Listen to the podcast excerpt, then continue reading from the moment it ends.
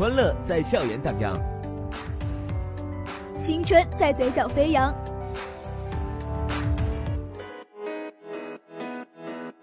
点击校园，点击校园，讲述生活里的青春故事，定格最精彩的校园画面。在这里，在这里，校园资讯、生活点滴，与你相遇，与你相遇。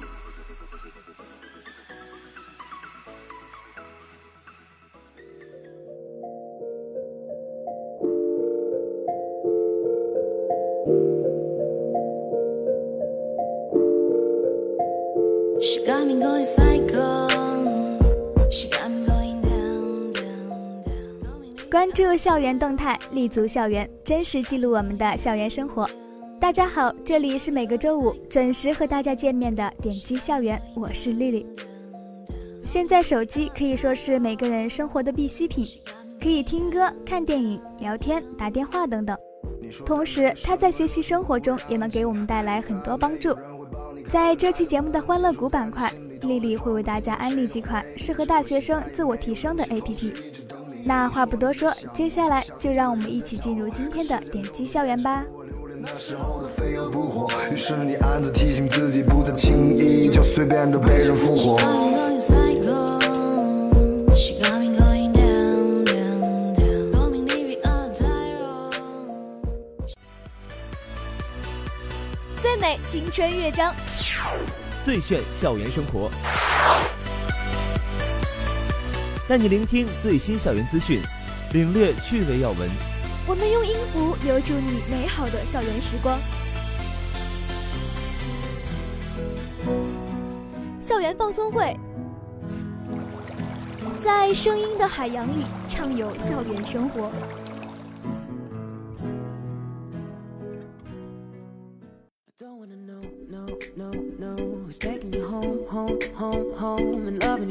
So, so, so, so The way I used to love you We No, don't I talk don't anymore. no, no, We don't talk taking home, home, anymore. home, We don't oh. talk so, anymore so, so, we so used to. The way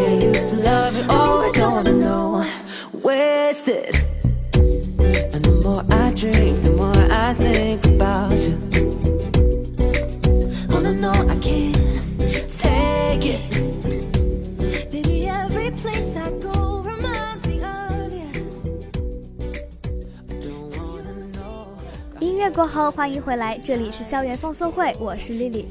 在往期的节目中，小伙伴们了解到了其他学校开展的划船课、爬树课，觉得很是生动有趣，希望自己的学校也开展类似的课程。最近，我校艺术与设计学院开展了一节自己动手制作包包和皮具的课程。参加这门课程学习的同学，可以在课堂上制作属于自己独一无二的手工皮具作品。在这堂课上，你可以创意无限，制作精美包包和皮质挂件。这款钱包使用的是雾拉皮，这种皮革有一种特殊光泽，具有仿古的艺术效果。钱包底部采用了双波浪的手工缝线方式，让包包既文艺又具有跳跃感。四月九号，在我校的一间实训室内，学校艺术与设计学院教师金龙正在教学生们设计制作各式时尚皮包。桌子上面摆满了学生们制作好的包包。开设这门课程主要是锻炼学生们的动手能力，引导学生熟悉皮料的种类，并手把手教他们画线裁皮、处理皮料床面和边缘、打孔缝制、打磨上蜡，让他们将心中的创意转化为实实在在的实物或者是产品。金龙老师介绍了开设这门课程的初衷。毕业于湖北美院工业设计专业的他，平时很喜欢手工制作各种包包。在他看来，学产品设计的学生不仅要掌握设计理念，有很好的创意，更要有很强的动手能力，学会把创意转化为作品，要熟悉产品设计和制作的每一个环节。据了解，学生们已经设计制作出了一百多款包包，有的学生还将包包当做商品卖给了身边的亲戚和朋友。谈起学习这门课的收获，学生们感慨良多。学生刘凯已经开始凭借这门手艺赚钱了。他笑道：“前段时间在朋友圈里发了条自己设计制作的皮包照片，结果被亲戚一眼看中买下了。还有人开始找他做一些皮革挂件等饰品。虽然赚的钱不多，却让他动力满满。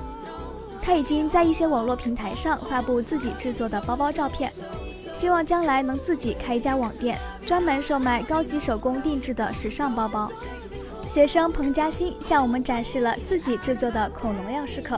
他说：“我妹妹特别喜欢恐龙，我打算把这件作品送给她。自己设计并且亲手制作产品是一件非常有意思的事情。”姚海燕也说道：“这门课程简直太实用了，以前我都不知道皮革有雾蜡皮、风马皮等等，通过亲身实践，我才真正理解产品材质的重要性，才记住了这些材料的特点。”从没想过手工做一个包包这么不容易，比如处理皮革边缘，不仅要修边用砂纸打磨，还要涂抹封边液，最后还要用打磨棒顺着一个方向打磨至光亮，每一个环节都要精工细作。皮具设计这门课和传统课程的主要区别在于，课堂以学生为主，我会像朋友一样指导他们进行自主设计、选材、画线、裁皮、缝制等产品制作工艺。课程考核也是用作品说话，从作品的完整程度、缝线与边缘处理技巧、创意等方面综合打分。金龙老师欣慰地说：“课堂上学生们更积极自主，也能更好地释放自己的才能，提高动手能力。对我而言，看到他们的成长就是最大的收获。”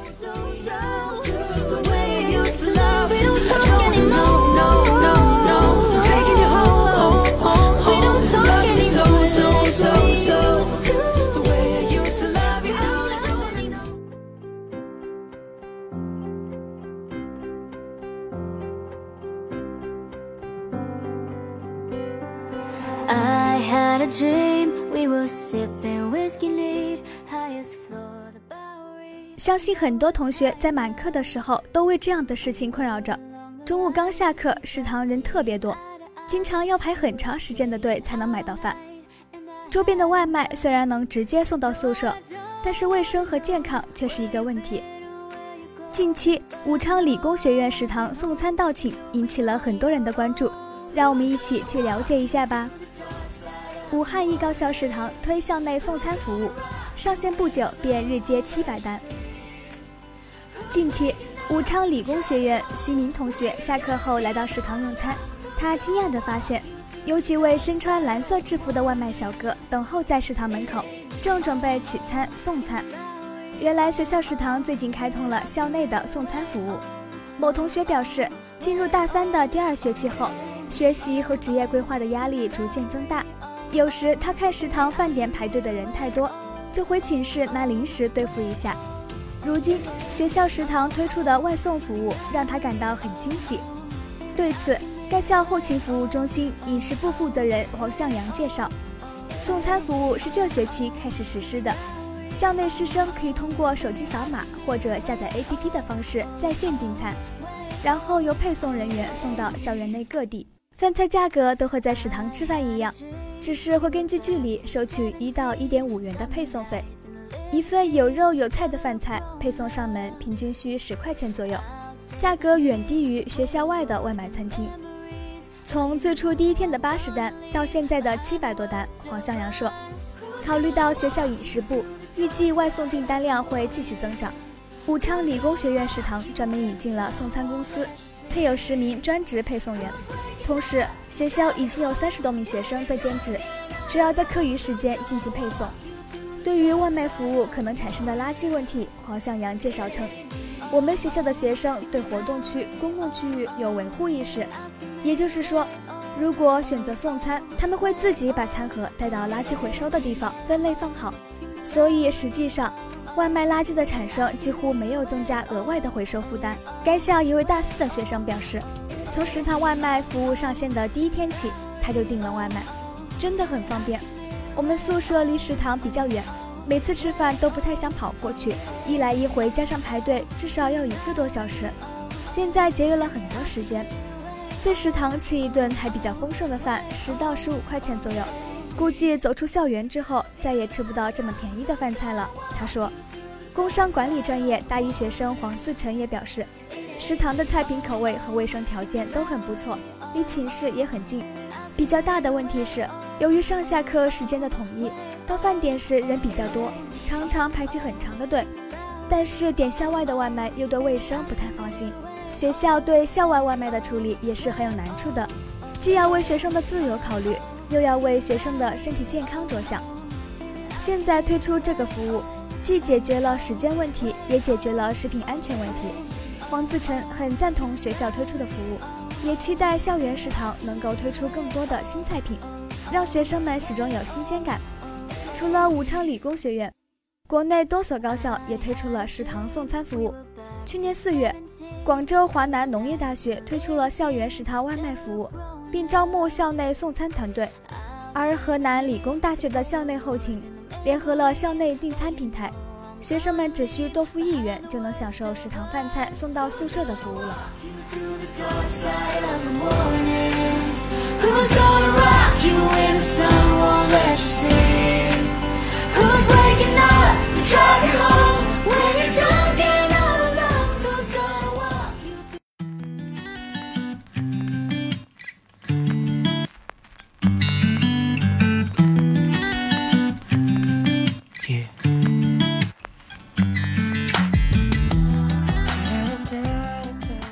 小伙伴们在大学校园里出入频繁最高的地方，除了教室和宿舍，应该就是图书馆了吧？四川一所高校的图书馆最近来了一个机器人管理员，能歌善舞，还会发表情包。图书馆大厅内，一名机器人不断地在游走。一名女生停下，摸摸他的脑袋，问道：“小胖你好，请问化学类的书在哪？”他听完后回复道：“在图书馆中文图书室。”一个机器人居然出现在图书馆，每天在图书馆打卡更加有动力了。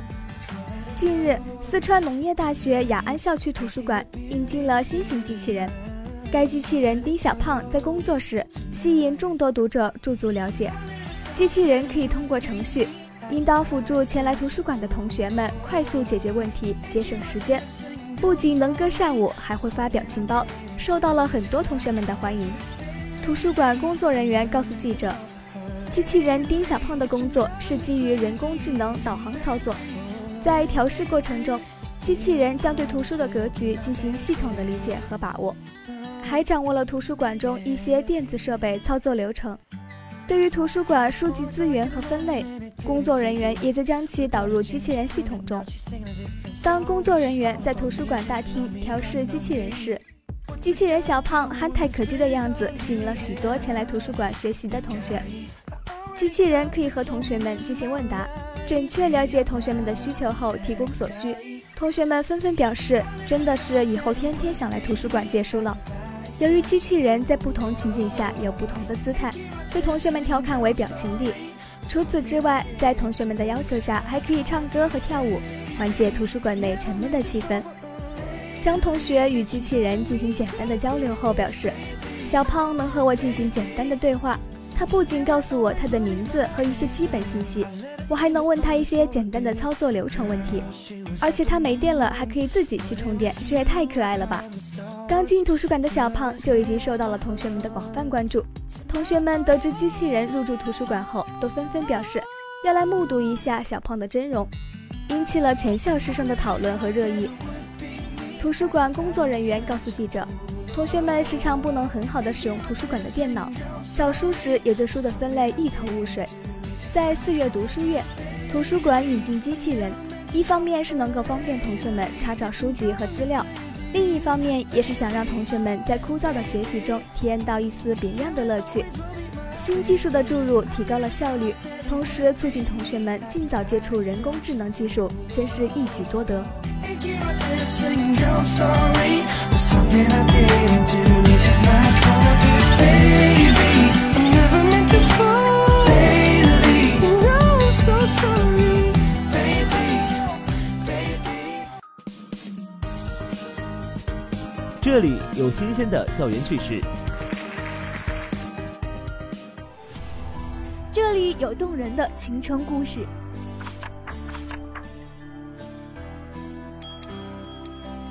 分享校园生活，留住青春感动。校园欢乐谷，记录最精彩的校园瞬间。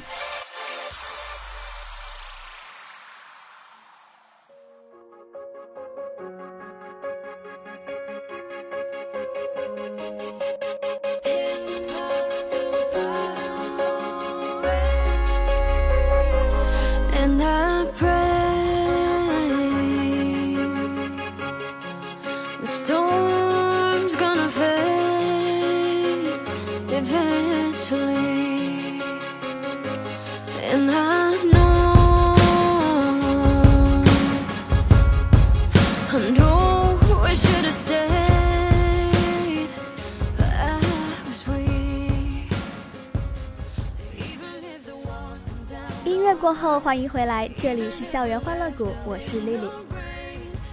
手机在我们的生活中起着必不可少的作用，也能给我们的生活提供很多便利。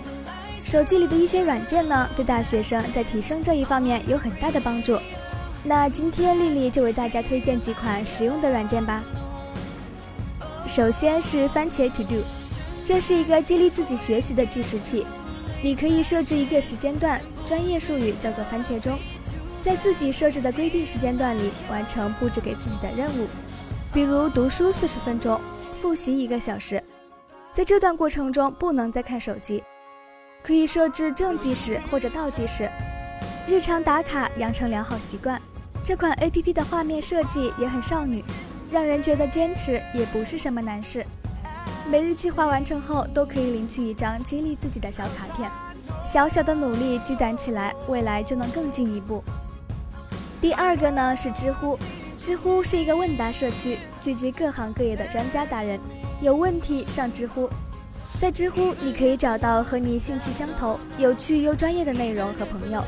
丽丽觉得，无论我们年龄多大，都要对这个世界充满好奇心，这样的生活才有乐趣。而知乎就是这个可以满足我好奇心的地方。第三个呢是极客，这是一款汇集优质资讯内容的 APP。在信息过载的今天，获取有效资讯并不是一件很容易的事情。极客 APP 会将信息整合，推荐的内容包括腾讯头条的最新新闻，又有抖音、微博的精品视频，能帮助我们省去很多时间。第四个呢是小睡眠，想成为学霸，想要在学习成绩上表现出色，睡眠质量就一定要得到保证。小睡眠 APP 就可以帮助你舒缓情绪，轻松入眠，很适合减压的时候使用。小睡眠 APP 的助眠功能里有深度睡眠休息、压力型失眠、每日梦境等不同情境，针对不同场景、不同情况多模式选择，睡眠质量监测分析相当实用。